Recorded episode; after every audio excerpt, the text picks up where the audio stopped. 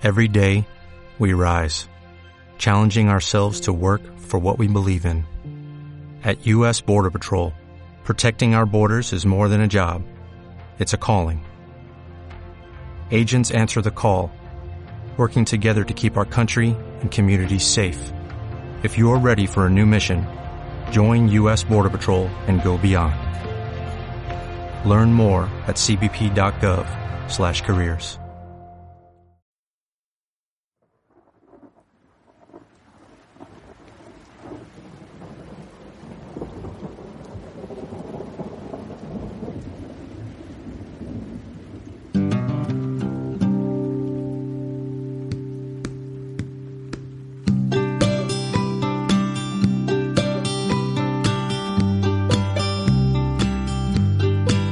Bienvenidos una semana más a De Reykjavik Rosario, este podcast que esta semana pues eh, se encuentra bajo mínimos en cuanto a personal, pero que igualmente pues eh, no va a dejar de aparecer, no va a dejar de abasteceros sobre información de fútbol sudamericano y escandinavo, porque aunque no me acompañe nadie para la conversación, pues sí que tendremos audios de algunos de nuestros colaboradores. Luego escucharéis tanto a Pacho como a Tomás Martínez.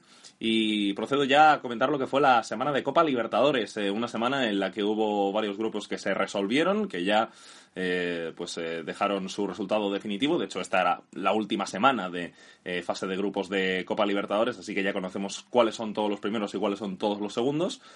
algo importante, pero que todavía no nos permite saber cuáles son las eliminatorias, al igual que en, años anteriores, porque ha cambiado el formato. Ahora va a haber un sorteo en junio para decidir qué equipos pues se enfrentan a, a, los demás en esta ronda de octavos de final de la Copa Libertadores. Y bueno, pues eh, uno de los eh, grupos en los que hubo resolución in extremis fue, por ejemplo, el eh, grupo 2 de la Copa Libertadores, donde The Strongest empató en campo de Santa Fe, en el Campín de Bogotá, después de empezar perdiendo, y acabó metiéndose en los octavos de final. The Strongest, que ya se había clasificado para esta ronda hace un par de años, y ahora pues ha repetido eh, consiguiendo, la verdad es que resultados eh, buenos en, en, casi todos los campos, en los que necesitaba eh, puntuar, no solo en su estadio, sino también, pues, por ejemplo, empatando tanto contra Sporting Cristal como también en el campo del propio Santa Fe. Y Strongest, que solo perdió un partido en esta fase de grupos, fue contra Santos en Vila Belmiro, pero más allá de eso, el equipo boliviano pues ha cuajado una muy buena actuación y con nueve puntos va a estar en la siguiente ronda. Un eh, Santa Fe 10 Strongest que la verdad nos mostró que Santa Fe pues eh, continúa teniendo problemas de juego, continúa teniendo eh, pues bastantes bastantes problemas para poder generarle oportunidades de gol al, rival. El equipo dirigido por Gustavo Costas, que la verdad es que no se parece mucho a aquel que él mismo dirigió en el año 2015, con el cual llegó a cuartos de final de la Libertadores y practicando un, buen juego. Fue un partido en el que Anderson Plata y, y formaron la delantera del conjunto colombiano, con Jonathan Gómez en un lado, eh, Levin Balanta en el otro. Ha repetido nuevamente ese planteamiento de juntar a los dos laterales izquierdos que tienen plantilla en la misma banda, uno como lateral y el otro como extremo, y eh, Díaz Trongues por su parte con un eh, once muy reconocible, ¿no? Con eh, los de siempre, con Chumacero, con Escobar, con Alonso, también con Guayar, Castro, bueno, los, los, mismos de siempre, Vaca en la portería, Martelli y Maldonado en, en la defensa. Y The Strongest, que es un equipo siempre peligroso a balón parado, es una de las armas que mejor domina, pues tuvo cierta fortuna porque eh, consiguió el tanto del empate en el gol de Javier eh, López en su propio marco, un centro que llegó desde la esquina izquierda, eh, balón colgado curiosamente por Alonso, el delantero centro de, de Strongest, que es el hombre que saca los corners, y eh, metió la cabeza a Javier López para introducir el balón en su propia portería. Él no quería, pero eh, eso es lo que finalmente ocurrió. Previamente había comenzado ganando eh, Santa Fe en un gol de Damir Zeter, una acción no demasiado bien defendida por, por The Strongest. Eh, al final eh, que consiguió el gol después de la asistencia de Anderson Plata y se combinaron los dos delanteros para obtener el gol de Santa Fe. Con esto el equipo colombiano va a ir a la Copa Sudamericana y Die Strongest continúa su camino en la Copa Libertadores. Hablamos de este grupo 2 en el que Santos quedó líder con 12 puntos, segundo Die Strongest con 9, tercero Santa Fe con 8 y Sporting Cristal último con 2. Sporting Cristal que en la última jornada de este grupo salió goleado por Santos 4 a 0. Una vez que hemos comentado lo que ocurrió en el grupo 2, vamos hacia el grupo 5, porque ahí eh, estaba pendiente de definición eh, cuál era el segundo de grupo, sobre todo. Eh, Palmeiras, en principio, ya se esperaba que eh, pudiera ser eh, primero porque llegaba en esa posición a la última jornada y porque además eh, disputaba en casa su partido contra Atlético Tucumán y fue un partido en el que, bueno, pues Tucumán tuvo una baja demasiado importante, la de Fernando Sampedri, su delantero centro, que es casi medio equipo y que no tener a, a, ese jugador para Atlético Tucumán es una verdadera desgracia, ¿no? Sí que es verdad que, bueno, pues Barbona con sus intervenciones por la banda también pues eh, Luis Rodríguez, que fue el jugador que metió el gol de, de, Tucumán.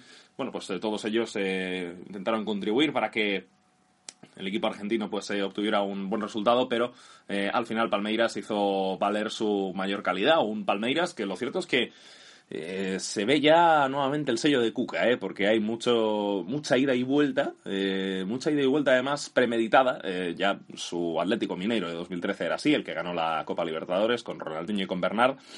Y bueno, pues Palmeiras que obtuvo la victoria con primero el gol de Jerry Mina en una acción la que está al límite del fuera de juego después de una asistencia de Roger Guedes, el gol de Mina que llega después de una muy buena jugada eh, a balón parado, una jugada ensayada por, por Cuca. Eh, luego, eh, Tucumán tuvo sus ocasiones, tuvo una muy clara, un remate de Barbona al palo en un contragolpe del equipo argentino, pero después de haber avisado, pues en el 11 de la segunda parte, Luis Rodríguez asistido por Evangelista, pues consiguió el tanto del, del 1-1. remató de cabeza en el segundo palo, un jugador que mide 1,68 eh, la acción pues eh, tampoco estuvo demasiado bien defendida por Palmeiras, quizá podría haber salido Fernando Pras a por el balón, pero el que apareció fue Luis Rodríguez y de cabeza obtuvo el gol del, 1-1. Luego eh, Palmeiras pues se puso ganando de nuevo con un gol de, de William, una jugada en la que hubo cierta polémica porque William que tiene un primer remate antes del golpeo del gol, eh, pues impacta con la pierna o levanta mucho la pierna, eh, golpeando en, en, la cara prácticamente de un jugador de Tucumán que se queda en el suelo. Entonces el árbitro ahí no sanciona falta, la acción sigue y eh, William tiene una segunda oportunidad para hacer el, el gol del, del, 2 a 1. Ahí obtiene el equipo brasileño pues su, liderato nuevamente en el, en el partido. Y después eh. Roberto, pues en el 91 marcó el tanto del 3 a 1. C. Roberto que se ha convertido en el jugador más veterano eh, de toda la historia en conseguir un gol en Copa Libertadores. Así que eh, hizo historia, hace Roberto, en este partido contra Atlético Tucumán. Un partido en el que Cheche hizo una segunda parte impresionante, en la cual eh, también pues Dudú y, Alejandro Guerra intentaron encontrar los espacios en esa defensa de Atlético Tucumán. bueno, acabó, eso sí, el equipo argentino con, con 10 después de la expulsión de Leandro González. Eh, una noticia que fue también muy mala para el equipo de Pablo Lavallén y acabó expulsado, eso sí, bueno, eh, una vez que ya había sido sustituido, pero eh, igualmente pues sabe Tucumán que no le va a poder tener para la siguiente ronda de, de, la Copa Sudamericana, en este caso, que es la competición que va a jugar. un partido en el que Tucumán salió con un 4-3-3, con Leyes, con Aliendro y con Fabio Álvarez en el, en el centro del campo, Barbona como hombre más peligroso siempre. Eh, González también por la izquierda, pues, eh, o por la derecha en este caso, eh, pues fue el hombre que más, uno de los hombres que más lo intentó. Bueno, decía yo bien, González por la izquierda y Barbona por la derecha, y luego Luis Rodríguez haciendo de nueve, pues tenía un papel muy, muy diferente al de San Pedri, que es un jugador mm, con más talla física y con más armas a su favor.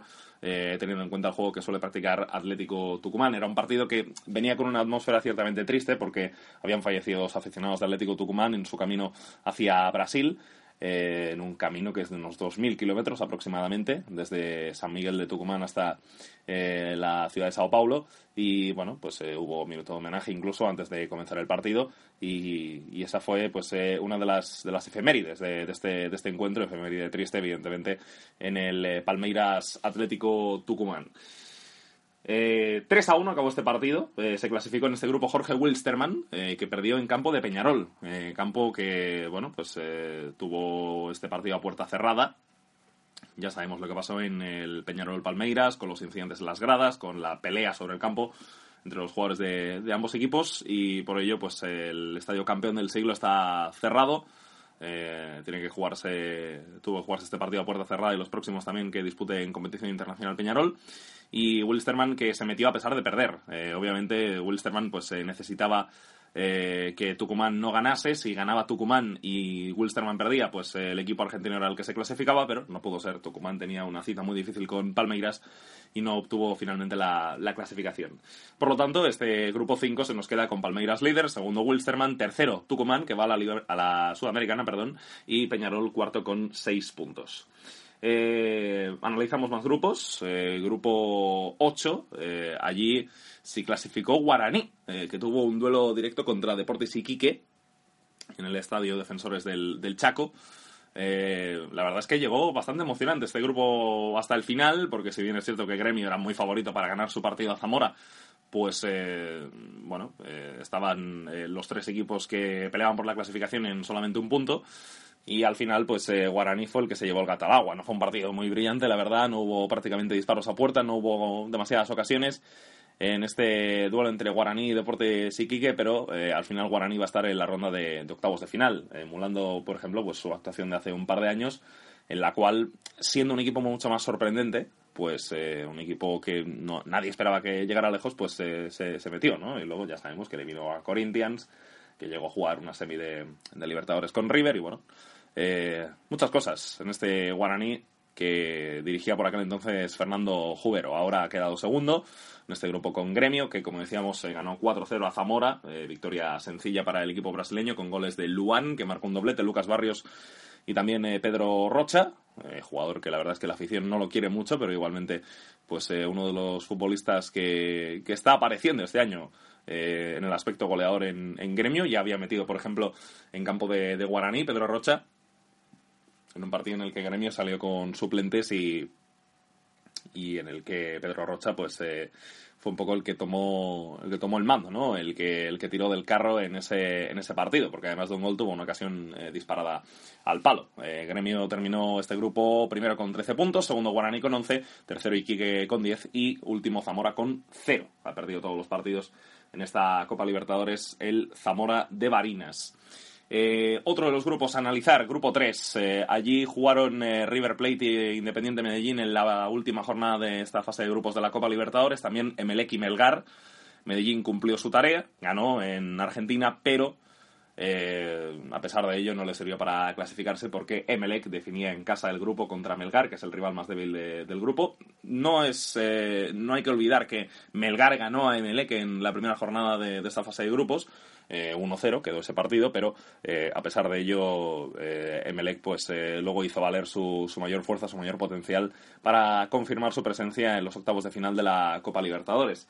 En Emelec pues llegaron los goles gracias a Orejuela, Quiñones y Angulo. Angulo que no había marcado hasta la anterior jornada, pues ya lleva tres dianas en la Libertadores. Eh, y el que se quedó sin marcar en este partido fue Ayrton Preciado, que hasta ese encuentro en el Atanasio Girardot contra Independiente Medellín, pues era el único goleador de Melec en esta Copa Libertadores.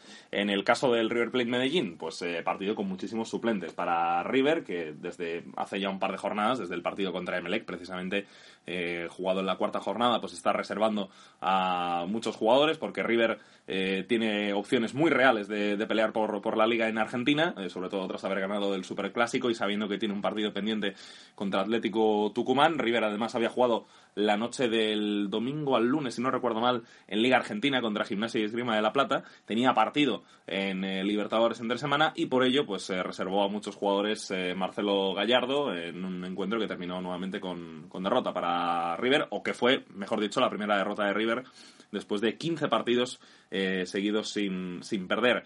Eh, un encuentro en el que Lucas Alario empezó fallando un penalti en el minuto 4. Eh, luego, pues Medellín se adelantó en el inicio de la segunda parte, metió dos goles seguidos, de hecho, marcó Hernández y, Hernández y Mosquera en el 48 y en el 55 de partido. Y un encuentro en el que, en el que River, pues, bueno, luego consiguió recortar distancias con el gol de Arturo Mina un Arturo Mina que formó parte de ese once tan eh, poco habitual de River, ¿no? Con eh, Velasco en portería, en defensa Arzura, Mina, Lolo y Mayada.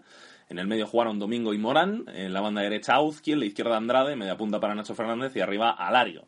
esta fue la, alineación de, de, River, que evidentemente no, no nos eh, no nos suena un once habitual, ¿no? Faltaban muchos de los jugadores habituales, no estaba Driussi, por ejemplo, no estaba el Piti Martínez, no estaba el Chino Rojas, no estaba Batalla, que es el meta titular, no estaba Maidana, tampoco Moreira ni Poncio, todos ellos eh, arrancaron el partido desde el banquillo y la mayoría, pues evidentemente, ante la posibilidad de hacer solo tres cambios, pues eh, no, no tuvieron ningún minuto.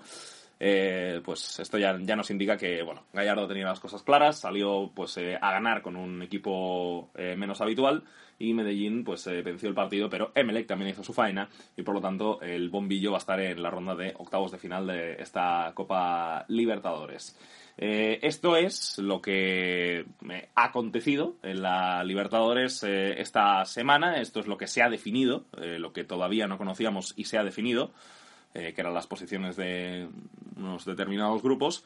Y bueno, repasamos cuáles son los primeros y los segundos en esta competición después de la fase de grupos eh, tenemos como, como, primeros a Botafogo, a eh, Santos, eh, también a River, a San Lorenzo, a Palmeiras, a Atlético Mineiro, a Lanús y a Gremio. Esta es así quedó el, esta, esta, fase de grupos de la, de la, Copa Libertadores. Por cierto, no había hablado del, grupo 7 y antes de cambiar de, de, bloque vamos a hablar de, vamos a hablar de esto. y luego repasamos nuevamente cuáles son los equipos que, que se clasifican para la siguiente ronda, pero en el grupo 7 pues eh, hubo eh, también la definición de, este, de este grupo. Eh, quedaron clasificados Lanús y Nacional. Chapecoense lo que sigue consiguió fue una victoria épica en el último segundo prácticamente contra Zulia para meterse en la Copa Sudamericana. Y en los últimos años, pues eh, a pesar de que la desgracia del fallecimiento de la mayoría de su plantilla y de su directiva, pues eh, ocurriese en esa competición antes de eh, la final contra el Atlético Nacional, no deja de ser la competición fetiche de, Chapecoense, porque el año pasado, pues precisamente se plantó la final, hace dos le plantó mucha cara a River en cuartos de final, entonces es un equipo que que bueno, en, la, en la sudamericana siempre ha tenido un muy, un muy buen rendimiento, ¿no? Eh, Chapecoense que, que era un equipo que en sus primeros años en primera división pues no tuvo eh, actuaciones, digamos, eh, tan brillantes como para llegar a las primeras posiciones, pero también por el sistema de clasificación que había a la Copa Sudamericana, pues eh, eso le permitía meterse en ese en ese, en ese torneo, ¿no? porque dependía de que el equipo quedase eliminado en la ronda de, de la tercera ronda, si no recuerdo mal, de la Copa de Brasil, eh, tenía que ser un equipo de primera eliminado en tercera ronda de, Copa de Brasil. Era un premio a los eliminados. Entonces, pues eh, Chapecoense se metió en la, en la Sudamericana un par de veces pues eh, por ese por ese método. Eh, y bueno, pues más allá de eso, Nacional Lanús, partido jugado en el Gran Parque Central. Lanús confirmó su, su primer puesto del grupo llegaba Nacional como líder con ocho puntos. Lanús tenía siete después de haber no, perdón, tenía 10 eh, Lanús. Eh, Lanús tenía 10 porque em, había, había vencido a Chapecoense por los despachos. Eh, después de, ese partido en el que había ganado Chapecoense con gol de Luis Otavio, que era precisamente el jugador que no podía alinear el equipo brasileño. Y venía con 10 Lanús, venía con 8 Nacional y, bueno, pues ganó Lanús quedándose con 13 y Nacional dejándolo con, con 8, pero igualmente pues eh, no, no amenazando su eh, posición como, como segundo equipo clasificado en este grupo 7 de la Copa Libertadores. Un partido en el que eh, Nacional pues pudo recuperar a Diego Polenta, Polenta que muchas veces pues cuando al equipo le faltaba juego, él mostraba un poco el carácter para salir de la defensa y buscar las posiciones ofensivas eh, un nacional que tuvo también en la defensa a Rafael García, estuvo Fuchil, estuvo Espino, equipo bastante habitual para el cuadro uruguayo y al final pues se terminó perdiendo con el gol de Alejandro Silva que vino tras una asistencia maravillosa de Pepe San el eh, delantero centro de, Lanús que bueno, controló la frontal, se giró, metió un pase tremendo para Silva y ahí la picó el 16 para conseguir el tanto del, del 0-1 a los, a los 27 de, partido. No estaba en este encuentro para Lanús como tampoco lo ha estado los últimos meses Monetti, que continúa recuperándose de su lesión de ligamento cruzado. Entró Nicolás Aguirre en el, en el 11 eh, de, de Lanús en el lugar de, de Rojas. Eh, La cuestión es que Rojas eh, luego entró en el minuto 25 por la lesión del autor Acosta, que esta puede ser una baja bastante complicada para Lanús de cara a los próximos partidos, porque no deja de ser el autor Acosta el mejor jugador de, Lanús. Y eh, bueno, después de una entrada de, Santiago Romero, pues eh, acabó Acosta lesionado. y con un problema en el tobillo. incluso pues tuvo que ser atendido allí y eh, no, no, tiene buena pinta la, lesión de, del autor Acosta, eh, que tuvo que marcharse, como digo, a los 25 para que entrase el paraguayo Rojas, que lo cierto es que le dio un aire mm, importante al equipo, mucha velocidad.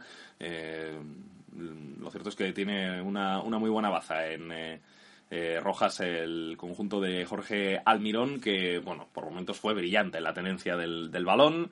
Eh, muy bien José Luis Gómez, como, como siempre. Marcone y Román Martínez, pues en el centro del campo totalmente dominadores. San, en cuanto le llegaba un balón arriba, era peligrosísimo. Eh, Alejandro Silva con los desmarques también eh, era un jugador que, podía generarle tremendos problemas a, Nacional. Y Rojas, pues lo hemos dicho, mucha velocidad, mucho cambio de ritmo en ese, en ese bloque de, Lanús, que acabó consiguiendo la victoria por 0 tantos a 1 en el Gran Parque Central de Montevideo. Así que una vez repasados ya sí todos los grupos en los que había alguna disputa en esta eh, última jornada de la Copa Libertadores, pues recordamos cuáles son los primeros y los segundos. Eh, en el grupo 1 pues eh, quedó primero Botafogo, segundo Barcelona. En el grupo 2 primero Santos, segundo Die Strongest. En el grupo 3 primero River, segundo Emelec. En el grupo 4 primero San Lorenzo, segundo Atlético Paranaense. En el grupo 5 primero Palmeiras, segundo Jorge Wilstermann. En el grupo 6 Atlético Mineiro primero y segundo Godoy Cruz. El grupo 7, eh, primero Lanús y segundo Nacional. Y en el grupo 8, primero eh, Gremio y segundo Guaraní. Así que eh, esta fue la situación final de los equipos en la fase de grupos de la Copa Libertadores, que ya ha terminado esta fase inicial y en nada pues conoceremos ya los rivales de cada equipo en el sorteo que si no recuerdo mal va a tener lugar ese sorteo el día 7 de junio así que ahí conoceremos pues cuáles son los emparejamientos eh, de, esta, de esta ronda de octavos de final de la Copa Libertadores. Y hablamos ahora de la Copa Argentina porque hubo algunos resultados muy llamativos en esta semana. Lo vamos actualizando pues eh, después de, de cada bloque de partidos de esta competición y durante esta semana se han jugado cinco encuentros, eh, con todos ellos teniendo equipos de primera división y bueno, eh, hubo nuevamente eh, una eliminatoria que llegó eh, hasta los penaltis y que nos dejó un resultado sorprendente, que fue la clasificación de Saca Chispas, equipo de tercera división, ganándole a Arsenal de Sarandí. 1-1 quedó el partido, luego por penaltis venció Sacachispas, que estuvo con uno menos durante 45 minutos y que además sufrió una lesión cuando ya eh, se habían quedado con 10 y sin cambios. Eh, así que, eh, bueno, acabaron el partido con, con nueve jugadores y, a pesar de ello, consiguieron meterse en la siguiente ronda de la, de la Copa Argentina. Un eh, Sagachispas que es un equipo que está ahora mismo en la tercera división eh, del fútbol argentino y que es el líder de, de, esa, de esa, categoría. Eh, un equipo que, que bueno, eh, no solo tiene carisma por su nombre, sino también por sus salidas al campo. Eh, un Sagachispas que el otro día pues apareció en el partido con todos sus jugadores llevando máscaras de superhéroes, como si fueran los Vengadores. Así que eh, una muestra de que este equipo, pues, eh, además tiene, tiene muy buen humor, ¿no? El eh, conjunto de Sacachispas que decía yo que estaba en tercera división, bueno, está en la primera C metropolitana, que en realidad es el quinto nivel del fútbol argentino, lo cual, pues, nos enseña que, bueno, es un equipo tremendamente humilde que ha conseguido vencer a Arsenal de Sarandí, un equipo que en los últimos años, pues, siempre había sido eh, muy competitivo a nivel nacional e internacional. No olvidemos que Arsenal de Sarandí pues eh, eh, había ganado una vez la Copa Sudamericana, que fue campeón argentino, un equipo que bueno pues siempre se ha vinculado con la figura de de Grondona, que fue al final el hombre que lo fundó y bueno, en Argentina pues siempre se había hablado de un trato de favor hacia el equipo en todos los sentidos, pero, pero bueno, eh, ahora pues eh, por lo menos la realidad en este partido ha sido muy distinta porque Sacachispas a pesar de todos los problemas y de ser un equipo eh, peor que, que, Arsenal, es evidente, hay varias categorías de diferencia, pues ha conseguido meterse en la ronda 2 de esta Copa Argentina en los 16 avos de, final de la competición eh, tras eh, conseguir algo histórico que fue eliminar a un equipo de primera como, como Arsenal.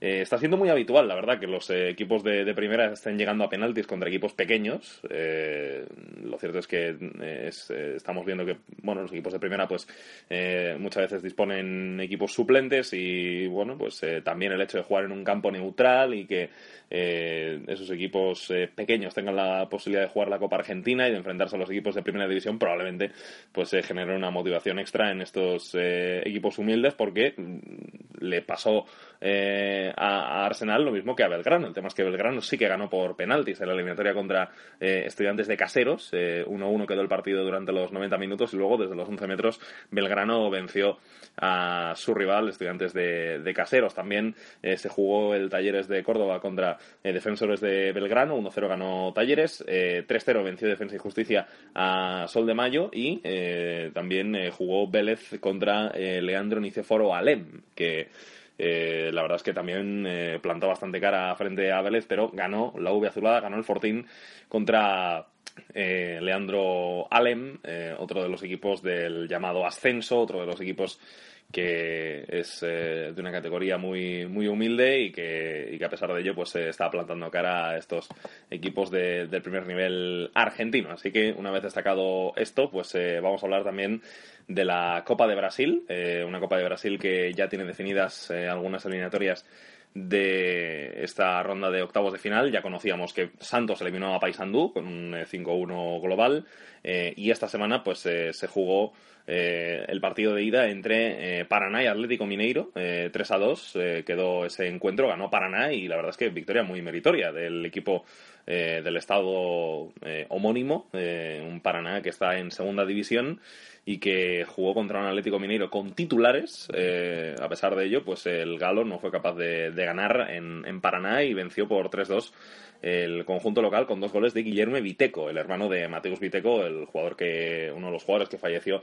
en la tragedia de Chapecoense en, en Colombia.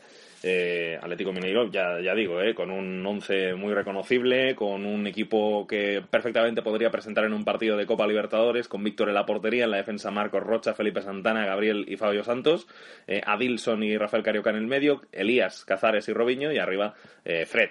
así que un equipo que, que, desde luego se parece mucho a un once titular del eh, Club Atlético Mineiro. Y como digo, pues 3-2 eh, venció Paraná frente al Galo. Eh, goles de Elias y Robinho en el, en el Galo, dos de Guillermo Viteco y uno de Felipe Alves en Paraná. también se definió la eliminatoria entre Atlético Goyaniense y Flamengo una eliminatoria en la que Flamengo pues se había empatado a cero en, en casa, luego en la vuelta pues eh, en Goiania, en el Estadio Cerrado Urada, pues allí eh, venció Flamengo por 1-2 en eh, Atlético Goyaniense. marcó Jorginho en el 28, un gol que igualaba el tanto que había marcado Paolo Guerrero a los 13 minutos. Luego Mateo Sabio en el 80 obtuvo el 1-2 para el Club de Regatas de Flamengo. No jugó en este partido Vinicius, que ya se ha sabido oficialmente que va a estar en el Real Madrid, ya se ha sabido oficialmente que está fichado y que eh, en principio pues va a llegar en 2019, pero que si ambos clubes lo pactan, pues eh, podría eh, llegar en, 2018, un año antes. y bueno, pues así acabó la historia. Flamengo que va a estar en la ronda de cuartos de final de esta Copa de Brasil tras superar a doble partido al equipo de Atlético Goyaniense. Y eh, lo que no podemos olvidar tampoco es la disputa en este momento del Mundial Sub-20, una vez que ya hemos repasado las competiciones de clubes, y es que eh, en ese Mundial Sub-20 pues tenemos a algunas selecciones sudamericanas, lo está siguiendo eh, Tomás Martínez con, con mucha atención, uno de nuestros mayores expertos en MI en lo que se refiere a torneos de categorías inferiores. Le tenemos siempre pues eh, siguiendo eh, esos eh, campeonatos en cualquier punto de la geografía europea, casi diría. Argentina, Venezuela, Ecuador y también la selección de Uruguay pues son las representantes sudamericanas en ese Mundial Sub-20 y nos habla sobre ello Tomás en este audio hablando sobre este Mundial en el que de momento pues ha corrido peligro. Por ejemplo, la participación de Argentina. Saludos amigos y amigas de Derrar. Aquí eh, explico algunas de las historias del Mundial Sub-20, sobre todo lo que es de rabiosa actualidad, lo que está más reciente, lo que nos hacía esperar un poco eh, la actualización de la situación, que es el tema de Argentina, que Argentina se ha jugado en la tercera jornada de la fase de grupos del Mundial Sub-20, eh, incluso quedar eliminada, porque partía como cuarta de grupo, debía ganar a Guinea y debía hacerlo por la máxima diferencia de goles posible, porque si no iba a quedar incluso eliminada y simplemente con la victoria la selección de Úbeda pues iba como mínimo ser tercera y luego lo que permite el Mundial Sub-20, recordemos con el mismo formato que la Eurocopa del año pasado, con 24 equipos que pasan varios de los terceros pues como tercera tener la oportunidad de, esperar y ver qué, sucedía. Al final la selección argentina ha ganado a Guinea por cinco goles a cero, una victoria contundente, un partido en el que ha sido superior desde el primer minuto, aunque le ha costado cerca de media hora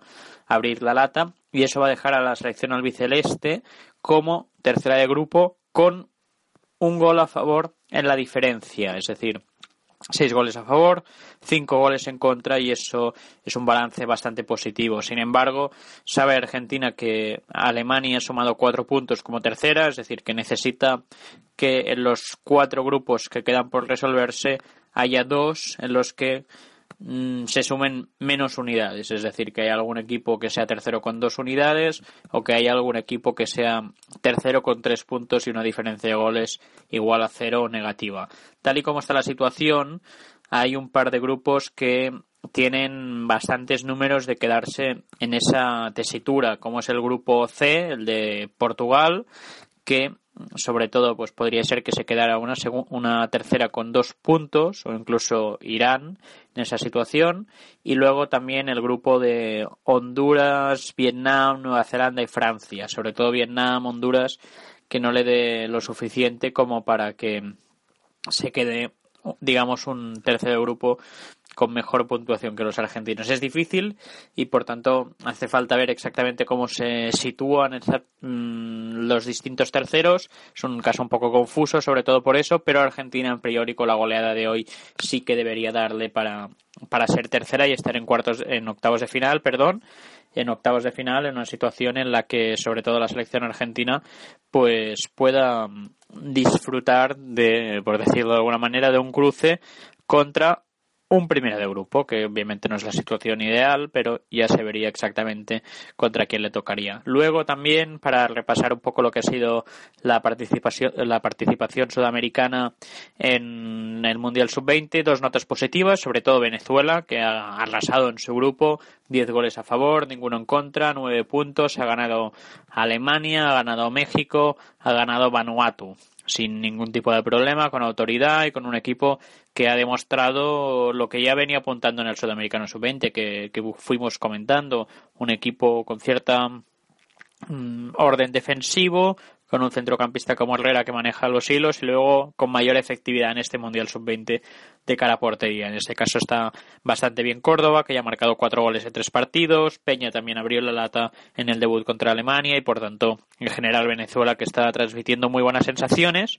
Y luego también la otra nota positiva del fútbol sudamericano es la selección uruguaya, que ganó sus dos primeros partidos, que ya está clasificada. Veremos si Incluso, de hecho, ya está clasificada como primera la selección uruguaya porque ha ganado ha, ganado a, lo diré, ha ganado a Japón, ha ganado a Italia, que son los dos equipos que están con tres puntos, por tanto, en, en cuestión de desempate, en principio la selección uruguaya ya, ya lo tiene hecho de cara a, prácticamente hecho. Le faltaría, puede ser que le recorte la diferencia de goles, pero en cualquier caso, en principio incluso debería ser como primera jugando contra Sudáfrica en la última fecha. Entonces, la selección uruguaya ha estado muy bien y con una selección además con mucha más calidad en el centro del campo de lo que es habitual, con ese esa sociedad que forman en el centro del campo Federico Valverde y Rodrigo Bentancur, que son dos futbolistas de, de mucha calidad, uno Valverde ya eh, propiedad del Real Madrid, el otro Bentancur,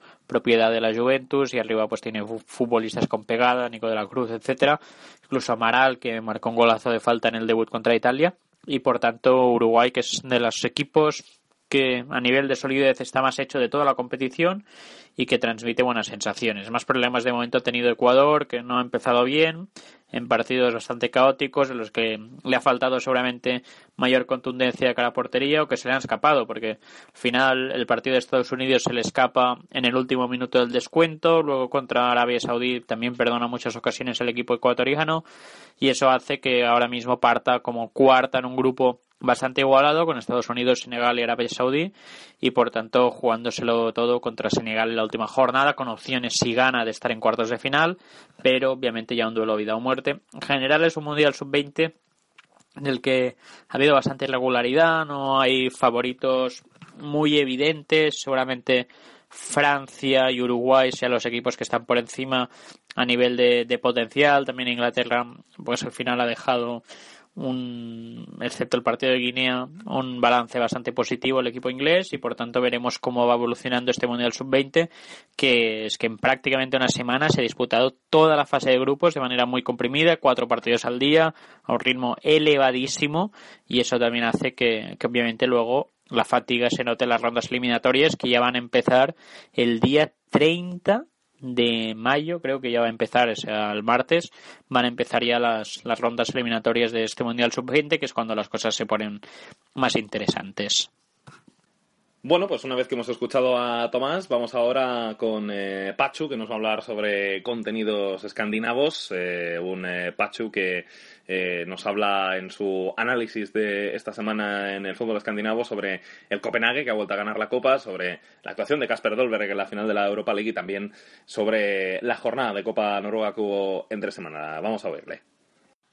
Muy buenas amigos de RAR, soy Pachu y os traigo una semana más la información de Escandinavia y vamos a empezar con la victoria del Copenhague en, en la Copa Danesa.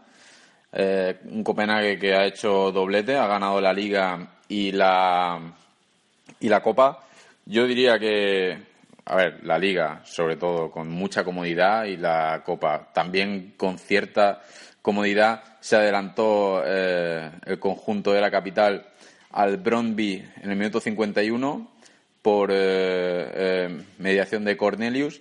Empató el Brondby con un gol de Temu Puki, pero bueno, luego dos goles muy seguidos de Federico Santander y, y el segundo de Cornelius, pues hicieron que Copenhague se alzara con la copa y que así, de esta forma, pues eh, rubricara ya eh, ese doblete que parece que, se está eh, convirtiendo en una costumbre ¿no? en, Dinamarca, que el equipo de Solvagen gane Liga y Copa. Y bueno, yo creo que lo más interesante de todo esto va a ser cómo va a afrontar Copenhague este verano, ¿no? porque ya hemos visto que, que, por ejemplo, Cornelius se marcha al Atalanta, Luego también eh, jugadores importantes como Augustinson.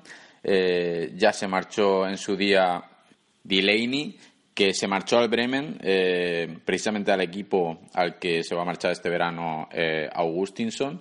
Y todos ellos por cantidades importantes, porque Thomas Delaney se fue por dos millones de euros. Augustinson y Cornelius van a salir ambos por cantidades de alrededor de, de 3 millones de euros. Entonces, bueno, parece que están haciendo caja en la capital eh, danesa y yo me atrevería a decir que incluso este verano puede salir algún jugador más y veremos el, el entrenador, porque ya lleva eh, unas temporadas haciéndolo muy bien y, y, bueno, pues obviamente está llamando la atención de, de muchos clubes. Y precisamente un danés esta semana, bueno, varios daneses, pero en especial un danés que nos gusta mucho aquí en Derrar, esta semana jugaba en, eh, en Suecia la final de la Europa League y no pudo brillar como, como nos tiene acostumbrados. Y no es otro que Casper Dolberg, que jugó la final eh, con su equipo el Ajax contra el Manchester United. Y bueno, yo viendo la final y atendiendo un poco a los eh, comentarios de, de los, eh, del narrador y de los comentaristas españoles que decían que lanzaban una, una reflexión, ¿no? una pregunta, y es si, si esta eh, actuación pobre, porque fue una actuación, digamos, pobre, o al menos Casper Dolberg no pudo disfrutar de situaciones en las que pudo digamos, de esta forma eh, explotar sus habilidades o, mostrar todas sus habilidades. Y la reflexión era si eh, esta eh, pobre o este pobre rendimiento de Casper Dolberg iba a afectar en el, en el precio de un posible futuro traspaso, de un traspaso de este verano porque bueno eh, decían que, seguramente o que algunos tenían conciencia de ello que algunos scouts eh, de equipos ingleses estaban eh, siguiéndole muy de cerca. No sé si afectará realmente. Lo que sí creo que va a ser interesante va a ser que bueno pues la posibilidad de que Casper Dolberg salga del Ajax este verano, yo creo que es eh, factible, ¿no? Porque ha hecho una temporada muy buena y seguramente va a llamar la atención de, muchos clubes que además ven en él eh, un talento porque es un chico muy joven. No sé si afectará a su precio de, traspaso. Lo que está claro es que, bueno, pues no pudo demostrar todo el talento que tiene en esta final y, acabó eh, perdiendo eh, su equipo, el Ajax, por 2-0 contra el Manchester United. Eh, pero bueno, no está nada mal, ¿no? Yo creo que su primera temporada eh, ha dejado claro el tipo de jugador que es, el, el, talento que tiene y, bueno, en su primera temporada como profesional, como probablemente otros muchos jugadores del Ajax, han llegado a una final de, de la Europa League y hay mucho talento ahí. Así que veremos, va a estar interesante este verano eh, qué, es lo, qué es lo que va a pasar con Casper Dolberg. Y más cositas de Escandinavia. Eh, tuvimos Copa en, en Noruega, alguna que otra sorpresa y algún equipo que sufrió más de la cuenta. Al molde le costó muchísimo ganar en casa del Hot, al final lo consiguieron por 1-2. El Viking, que parece que no levanta cabeza, eh, perdió en casa de Egersund, un equipo de, del tercer nivel, lo que sería en España la segunda B. Y, digo que no levanta cabeza porque, bueno, se encuentran últimos en la clasificación y la semana pasada eh, iban ganando en el campo del Stabak casi todo el partido y al final el Pichichi, Omo y Juanfo eh, acabó empatando el partido en el descuento. Y otra sorpresa también es que Sarpsborg perdió contra Moss, un equipo también de la segunda B, por 3-2, perdió en el extra time, en, la prórroga. O sea que, bueno, eh, algunos equipos lo han pasado bastante mal. También Sandefjord perdió contra On Horten. O sea que esta, esta Copa Noruega está muy interesante. Yo que he podido vivirla y jugarla, siempre nos tiene, eh, nos depara algunas sorpresas que, bueno, uno no, no puede ni siquiera esperárselas, ¿no? También eh, Bolerenga sufrió mucho en campo del Croqueroy, un equipo de cuarto nivel, lo que sería tercera división en España. La suerte se, se puso del lado de los de Deila porque acabaron ganando en los penaltis. Y bueno, no mucho más. Eh, en Islandia, la verdad es que todo bien. Esta semana empatamos eh, a dos contra Keflavik. Eh, por cierto, esta semana hay Copa Islandesa y el Selfos, mi club, va a enfrentarse al FH, al mejor equipo de los últimos años en Islandia. O sea que va a ser una eliminatoria difícil. Y bueno, pues la semana que viene os traemos más cosas de eh, de Escandinavia, seguramente con algún apunte eh, en algún traspaso importante que se está gestionando o que tengo eh, constancia que se está gestionando. Y, y bueno, nos escuchamos la semana que viene. Un abrazo amigos. Gracias, Pachu. Pues eh, con esto ya podemos cerrar este de Reykjavik a Rosario, episodio en el que, como os comentábamos antes y como habéis podido notar, pues hemos estado eh, bajo mínimos en cuanto a personal, pero la semana que viene esperamos estar ya todos o parte del de, eh, equipo para poder hacer un producto más similar a lo habitual. Los agradecemos mucho la atención y hasta la semana que viene. Adiós.